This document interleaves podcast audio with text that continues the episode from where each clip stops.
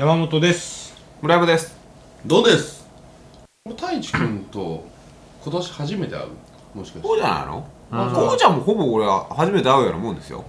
なんかねひどい人っているんだなって思ったのがさ俺あの百貨店で働いてるから、でそのクロックカウンターとかあのまあ受付みたいなとこあるじゃんああはいはいうん。はああいうとこの女の子がさ、うん。まあう俺の働いてるフロアにだけ夜遅く帰ってっから、い、うん。まあ夜になると一人常駐するわけよ。その子のその中に一人の子がさうん。もっくそ眼帯してきとったけ、どうしたんだろうと思って。黒羊に憧れてる。かな思って中二病なんかな思ってから、タモリタモリじゃない。タモリの 若手の時。古いタモリじゃない。ほいで聞いたらさうん。あのおばあちゃんが道歩いとってなんか落とし物したっけ拾ってあげようと思って止まってかがんだら後ろから来たおばちゃんに思いっきりツイートされて顔から落ちた でそのおばちゃんが「へー。あんたが急に止まるから悪いのよ」ってぶち切れて逃げていったっていう。えそれで何？バーンぶつかって目をグンついたってこと？そう顔面ガコン顔面からガコン落ちたらしい。え前俺の会社でー、は会社来たら足引こずってる人がいて、いはいどうしたの？なんか洋服もなんかや破れたりとかしてて、どうしたの？って言ったら、うん。いやあの自転車こいで来てたら犬がバーン横からぶつかってきて 犬が当たってくる。バーンこけたんですよって言って、えー。え？まあまあまあまあね。そう。なりますよね。本人はだ真顔で言ってるから本当なんだろうけど、まあ、妖怪の類とかかもしれんけどね、地底人とかさステージンだとしたからじゃない？ギュンギュンって出てミュージックステーションスーパーライブじゃないですか。スーパーライブじゃないですか、えー、広島に住むアラサー男が現在公開中の映画について話すだけ。3人の限界点を調べながらリスナーと一緒に成長しようという極めてドキュメンタリーチックな語り下ろしをお送りいたします。今年もよろしく。はい。それがポッドキャストで塚公平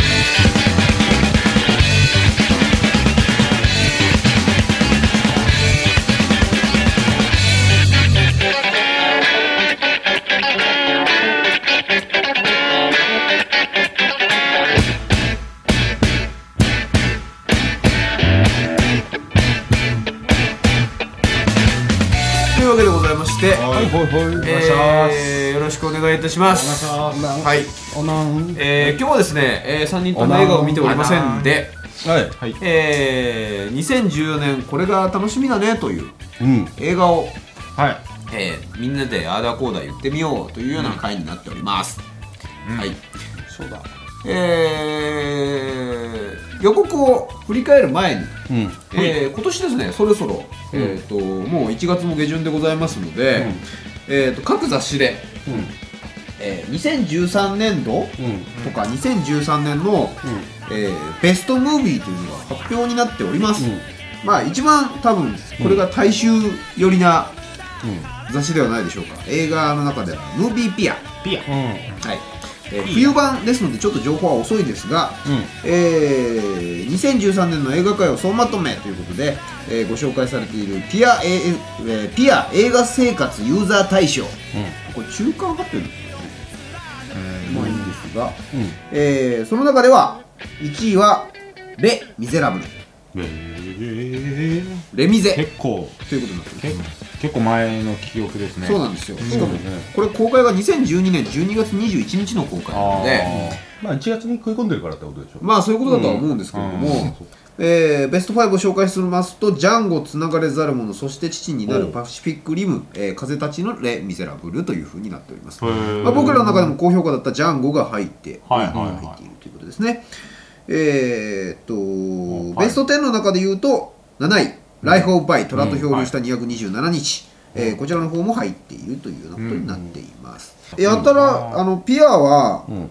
ベスト10のうちはね、ん。横道世之助以外見てるんですよ。8位のきっとうまくいく。はい。これインド映画なんですけど。くそ面白いよこれ。さっきよりも面白そうに。これも抜群です、インド映画。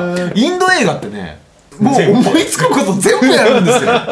もうねおもうねこのきっとうまくいく本当面白かった、もう俺大好きですねこの映画も。主人公がね、エミネムに似てる。ごめんごめん。どうでもいい情報です。ちょっと面白いそうはい、3位のパシフィックリム、ん。これめっちゃ面白い。すげえ楽しいいや見たかったなこれ。パシフィックリムはね、あの一応、えっとこの後ご紹介する、えー映画秘宝、まあ、一番カルト雑誌、うん。あのバイオレンス雑誌うん。ですが、こっちの方では1位とまあ、これはねもう本当にあのデルトロ監督っていう人が撮ってるんですけど、まあ、その監督がだから「エヴァンゲリオン」とか特撮ものが大好きだと。ハリウッドが本気出すとこれぐらいのものが撮れるっていうことが愛が詰まった素晴らしいバカ映画ですね。えー、キネマ旬報の方に行きますと1位は、えー日本映画ベスト10でこれ外国映画と分かれてるんですけれども、1位はペコロスの母に会いに行くと。聞いたこともない。いうようなことで、えー、と今ですね横シネでやってる、今やってるんですか？今やってるんです。おでえっ、と話としてはお母さんが、えっ、と確かアルツハイマーにかかるみたいな、でペコロスっていうなんか、そのなんかね今多分絵見たら思い出すんじゃないの？ペコロスの母に会いに行くで、実際にあったものを4コマ漫画かなんかにしたものを、が原作であってそれを今回長編映画にしたというので、えー、と主演の人が赤木春恵さんです。まあキネジュン、まあ、これやって振り返ってると、あまりこうたくさんたくさんになってしまうのでだんだん抜粋していきますが、えー僕が見た中で言うと9位うん。モラトリアムタマコこれ超楽しいよ。へえ大好き。名前をよく聞いた。はい。主演前田敦子ですあの山下監督で、えー、と今までだから天然コ結構とかですね。あとは、えーと「リンダリンダリンダ」とかね。えー、と前一番近いところで言うと「えー、と区域列車」森山未来さんが、えー、と主演された、うん。えー西村健太さんっていう方の小説を原作したもの、えー原作に映画化したものですが、その玉子っていう女の子がいて、スポーツ用品店の娘なんですね、ん。で23歳ぐらいで東京から帰ってきて、仕事もせずにうんうんあのスポーツ用品店の、まあ離婚したうん。お父さんと一緒に暮らしてるんですうんうん。ほなんかこうお互いのその何？決して口には出さないけどお父さんに対する愛情であったりとか、お父さんが前田敦子をこう可愛がってる様だみたいなものがうん出てくるっていう。う前圧の演技はちゃんとでしてるの？前田敦子はね俺ね役者として素晴らしいと思いました。あそうなんだ。うんあのーこの映画でまあ、あんまりネタバレになっちゃうみたいな感じでまあでも見ると絶対楽しい映画なので見てほしいとは思うんですけどこの映画の途中でね前田敦子の役があって前田敦子が何もする気がない。でもする気がないけど何かしらアクションを起こしたい。で自分がその好きなものって漫画なんですよ。でいろんなところで漫画ひたすら読んでるんです。で漫画読んでて自分のこの出しているその本性をちゃんとさらけ出したいって言ってオーディションの履歴書を書く。でアイドルのオーディションのやつを書いて、はででもお父さんにはバレたくないからってこっそりこっそり出そうとして、でそのオーディション用の写真を撮らなきゃいけないって言って、うんうん写真館の息子をうん。写真館の中学生みたいな男の子がいるんだけどその男の子をちょっとその、まあ、買収して、うん。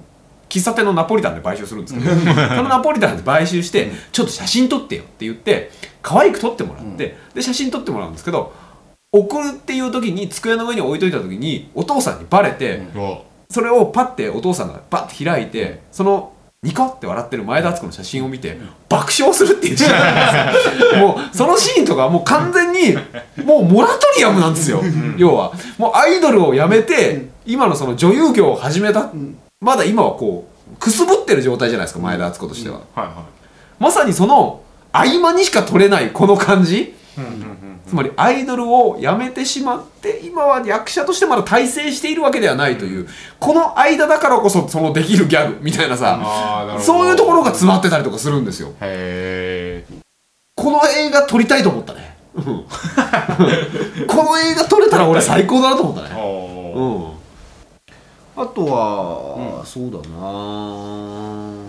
まあ見てるけどまあ自分がそこまでモラトリアム卵ほどの熱がある映画はそんなないかな。熱入ってましたね。共食いとかは見てんだけどな。共食いもそこまでだったんだよな、えーと外国映画ベスト10ですが1位は、えー、とキネマ旬報はアイアムールになってますね。これ何なのねアイアムールはですねフランス映画かなんかなんですけどもね、はい、これなんか名前だけよう聞いたな。名前よく聞きますそうですね。あの割と多分ですね死熱院系列も推してるはずです、ゼログラビティはね、うん。見た方がいいよ。見た方がいい。なんかねそのゼログラビティのうん。レビューとかいろいろまあ検索したりとかするじゃないですか、するとね、うん。あの中にはすごいすごいって言われてて見てたら、うん。まあ見たらそんなに私の私は、ん。そこまでもそそこまででもありませんでした、うん。確かに映像はすごいけれども、ん。ストーリー的にはうん割とありきたりのもので、うん。私は乗っかっていけれなかったんです、っうん。ていう批判をよく見るんですよ、うんあの映像見てすごくなかったらお前何がすげえんだよ。あもうそれだけで飯が食えるみたいな、すげえじゃねえかあれお前。お前あれの撮り方わかんのかよっていう話なんですよ。冒頭の長回し。まあ確かにねアルマゲドンなんですよ、うん。極端に言うたら、うん。うん。僕らって助かるのかしら？うんイエスっていう、まあ、ことなんですよ。いや、まあ、それ、そりゃそうだよ。いや、そりゃ、だって、そりゃそうだよ。なんかなんか何？単単票みたいなのだけ聞くと、日清カップヌードルの CM みたいなもんまあまあまあ。だし、その、90分ぐらいしかない中で、演出方法っていうのも、割とね、んパターンとして、そんなに多い方じゃないのよ、実は言うと。でん、地球。みたいな。まあことが続く映画だったりとかするんだけど、そうそうそう。割とねだから静寂と混沌みたいなのを割とこうメリハリをつけていくので90分みたいな感じだったりはするけど、もうねオープニング見ただけで、ドーンってなるなるんですよ。怖いですよね。そうそう。こんちゃん見てもね、映画館で楽しむことの方が。だからテレビで見ると説得力がね、絶もの対すごく収まると思うんですすよ。うん。映画館専用ですよ。そうなんか、もう本当にあの映像。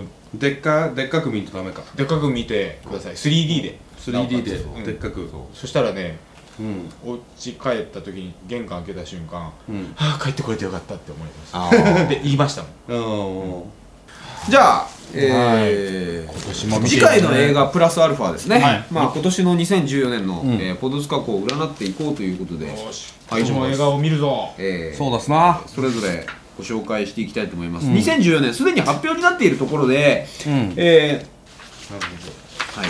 まあ、だったりしますが、えーじゃあそれぞれの、えー注目作を聞いていきましょうかね、三つぐらい。一本一本ずついきますか？ああじゃあこうちゃんいきますか？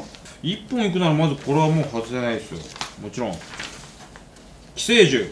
パート1寄 生獣パート1パート1って言ってんの？もうだから2部作3部作になるってことです。一応監督としては山崎隆さんという方で「オールウェイズ三丁目の夕日」シリーズのああ人らしいです。そうですか。これキャスティングもいいですよね、キャスティングが染谷翔太さん、えー秘密ですよ、うん。ん秘密で途中で暴走し始める、うん。彼。隅田ね。うん。隅田でしょ？隅田、そう。えーもう一人は深っちゃん。そう。深津絵里は深ちゃんは、ん。あの右そう。右じゃない。えっとね。え右やの？右じゃない。右だけをやらない。おかしいそう。染谷の右手はしないですあのね学校の先生なんですおん女教師なんですよ、うん。でもうそいつはもうパラサイトなんですよ。パライサイトをしながら授業をしてるんですよしばらうんくでなんかゆくゆくラスボスになるか忘れましたけど、うん。まあ怖い役です。はい、んで出るで橋本愛も出るよとっていうようなこと。ヒロインです、ね。まああの獣の冷たさは似合うんだというような感じがしますね。童貞が好きな橋本愛そうですね。まあでも山崎隆さんがオールウェイズ三丁目の夕日、オールウェイズ三丁目の夕日にまさかの 3D を導入したことでおなじみの山崎隆さんがどう出るかというところですはい。ね、楽しみですねはい、うん12月より公開ということなので、相当先ですね、えーお正月映画としての狙いになるんでしょうか。そんな先け？正月でグロ。じゃあどんちゃんおじゃあでも一本って言われたらこれですね。リベンジマッチ。リベンジマッチ。はい。ベンジマッチ。これだってさこれ乗ってる？ロッキー対レイジングブルーっていう。デニーロ対スタッそうフなんよ。デニーロ対スタロレーイジングブルーっていうマーティン・スコセッシの監督の映画があって、まあ、これも大名作なんですけど、うん。はい。でもう一つのロッキー。ロッキーシルベスタ・スタローン。おー。まあ言ったら二大ボクシング映画みたいな。はいはいはい。のの主人公同士がおっさんになって、リベンジマッチっていう。ああなるほど、そういうことか。まあだから何つうんだろう。江川卓あれ？あれはね確かあの現役時代のライバル同士がその後も仲良かったんだけど仲良かったっていうか腐れみたいで続いとったのでなんか結局最後もう一試合するみたいな、そんなノリの話だったよね、いうのもいいですね。ねいやこんなんちょっと上がるじゃんまあ、ちなみに、まあ、最近やっぱねこういうね、リバイバルものって多くって、まあ、極端に言うと1月10日から大脱出っていうのがやってるんですけどこれはだからスタローンとシュワちゃんなんですよ、うん。でこういうアクションスターたちがもう一回共演みたいなのってね割とあるようなので、そうだね。まあそこが盛り上がるかどうかという話ですね、で村山先生。はい。私ごめんなさい。そっちに多分載ってないんですけども、うん。えーっとこれはねあの見ときたいなと思いまして、うん。一本あげておきます、えーワールズエンド酔っ払いが世界を救う。それもうねこれ超楽しいはず。それ絶対面白いよね。はい。えー4月公開でございますけれども、これね、あのー監督がエドガー・ライトという人で、えー、と主演脚本がサイモン・ペッグそしてニック・フロストっていうのが出演してるんですけども、もうこの3人が出ると超楽しいんですよそれは知らないけどよ。あのねこのこれの前に、えっとホットファズ俺たちスーパーポリスメンっていう映画があるんですけども、もうこれがまあその基本的にアクション映画を、はい。あのいろんなところをパロディにしながら最終的にこうゴールに向かっていくっていうですね、まあ、その映画としても素晴らしい作品なんですよ、で2年ぐらい前に「宇宙人ポール」っていう作品があってこれは、えっとエドガー・ライトは噛んでないんですけどサイモン・ペグとニック・フロストは出てるんですね、でこの2人が揃うともう完全なバディムービーとして抜群なんですよ、でバラエティーもありながら最終的になんか泣ける演出になってるっていう、もうこのねあ映画のん。愛というか、この宇宙人ポールも、そのスティーブン・スピルバーグが作った SF ものに対するオマージュみたいなものがなんかいっぱい詰まってるんです、でそういうところに対しての愛みたいなものがきちんと人とに溢れてる映画を撮りながら作品としても面白いものが作れるっていう、このこのメンバーは、このメンバーの最新作は、もうとにかく面白いんです。他なんかみんなないの？とりあえず一本おすすめしたないの？けど俺あれは俺これ絶対見るやろ。何？あの公園の。インサイドあ公園のやつね、うん。見ます。これ見るよね。公園兄弟のやつは見ますね、うん。はいこれなんかまた今回音楽ものらしいね。そうそうシンガーソングライター。そうそうそう。ストリートミュージシャンみたいなやつ。じゃなくそう。みたいな感じでねなんかこれも 60s ぐらいが結構かかりそうなんでね、絶対あのダメな感じじゃん。ダメな感じなんですよ。公演は大体見てるので、うん好きですね。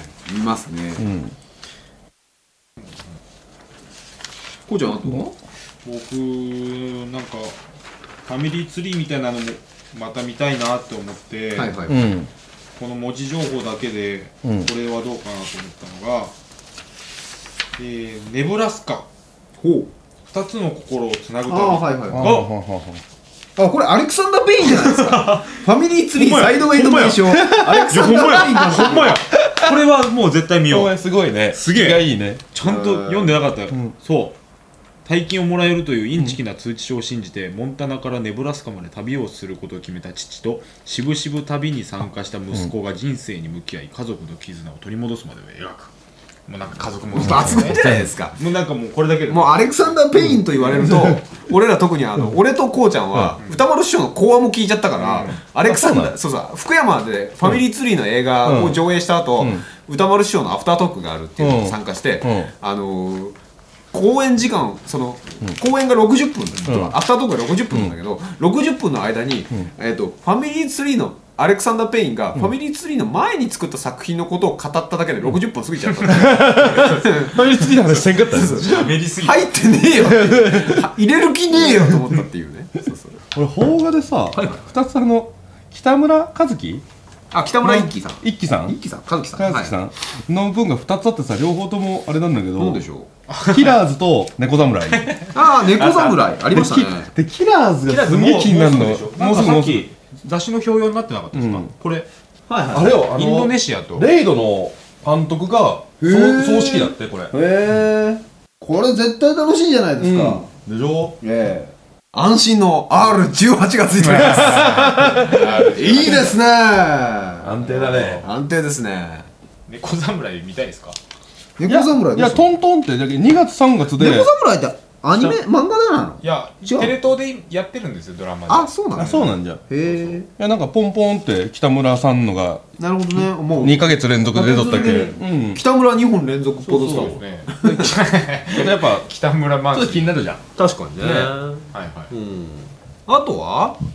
僕らとしてはロボコップ気になりますけどね。ああロボコあれでもそれだと俺パトレイバーだな。あパトレイバーね。パトレイバーはやろうやっぱ俺らか。うん。こうちゃんちょっとし上。あ兄貴がコミック買ってましたね。パトレイバーはねロボットアニメとしては俺らの中では最高峰だからね。そうなんですこうね。いやあのねかっこいいんよ。ロガンダムより。ボットが。ガンダムより？あパあのかその造形だけで言ったらパトレイバー一番。へー。いやすっげえかっこいいの。でねなんかね現代社会の中に、はその警視庁がロボットを取り入れたらっていう、うん。あー。if もしもで始まってる映画だったりするからやることは結構ねアナログなんですよ、警棒を持って戦ったりとかするから。で警視庁って書いてあったりだって銃が南部じゃもんね。そうそうそう。南部そうそうそうそう。でっかい でっかいニュー南部でっかい人間が戦うっていうような感じなんですよ、そうそうそうそうまあ、そこにグリフォンっていうのが出てきて、うん。その相手の敵型のロボットがね、はいはい分かりやすく言うと出てきて、まあ、そこからはきちんとした戦いになるんですけれども、なんか巡回とかもやるからね。ああそうなんだ、そうそうそう。えー。じゃあまあそれぐらいですか？八八次は？そうなんですよ。だから、次を決めないといけないんですけど、俺キラーズだけどね。2月1日だから。うん。のっけか？最初かこれ。キラーズ。ちょっと、えー去年のスタートを考えると、キャッチコピーもっと綺麗に殺し合おうぜですよ。でもさいいじゃん。邦画だぜ。行くこれ、あとは呪われた国権なんかほんと鍵盤？あとあれじゃね？ウルフ・オブ・ウォール・ストリートじゃない？マーティスコセッシシうん。ディカプリオ枠そディカプリオ枠うでもね 枠いっぱい作るのやめてくれ。それで埋まっちゃうだろ。ウルフ・オブ・ウォール・ストリートは、まあ俺は個人的には見に行くと思います、レオナルド・ディカプリオとマーティン・スコセッシなので、まあ、これは面白いでしょうね、うん面白そう。個人的には、ん。えーっとありかなと思ったのは、えー1月25日から公開明日から公開ですが、えーぬいぐるま Z ああショコタンがこれね。ショコタンショコがタンめっちゃつぶやいてますもんねショコタンが見せる特撮ガールズアクション、えー原作はこれ大月健二です、うん。えで、えー、と電人ザ・ボーガーの記載井口昇監督ということで電人ザ・ボーガーは私は見てあんまり評価してなかったんですが、世間的な評価は割と高いといううん。ことだったのでこれ自体は割とありなんじゃないかなと僕は思っています、アクションホラー。あー あの黒羊黒羊か。いや黒黒羊。羊黒羊ね、水島ヒロがなぜか舞台挨拶で泣いたと話題です、はい、えーあとハンマーバキ。そして剛力あやめ、はい、あと山本美月。あれですね、えー霧島のマドンナです。あああああとは優香が出てるよということですね、僕ね個人的に見るかもなと思ったのは、ジャッジ。もう公開中。あジャッジね。なんじゃっち仕事柄。妻夫木聡と北川景子。ああ北川景子可愛いよね。好きだよね 俺好きだよ。まあ去年のうん。反省を踏まえた上で、はいえ1回目はじゃあ邦画でいくよ。うん行きましょうや。はいはい。邦画で決めましょう。ん。はい。ヌーグルマー Z うぬいぐるま Z かキラーズ。キラーズ？あ黒羊。ー黒羊。黒羊なの？あジャッジ。ジャッジ。どうする？今回は普通に話し合いで決める？の？1回目ぐらい話し合いで決めましょう、じゃあ俺はもうキラーズを押しつ押し続けるキラーズか、うん。俺は強くキラーズを押しつよ。でキラーズかぬいぐるまか。こうちゃんはこれっていうのは、これはないですね。なかったらどこうちゃんがどっちに乗るかでもあといいんじゃないまあ出だしとして、う、うん、キラーズ本当にいいのかっていうのはちょっと悩ましいところはあります。なんでそんなに？まあ一枚のハガキを押した僕が言うのうもんあれですけども、本当だよ。えー、じゃあぬいぐるま Z で。はい。はい、というわけで1月25日土曜日よりうん、公開です。監督井口昇さんの「ぬいぐるま Z」にしたいと思います、はい。バルトイレブンで公開ですね。はい。しょこたんは、どんちゃんは好きじゃないの？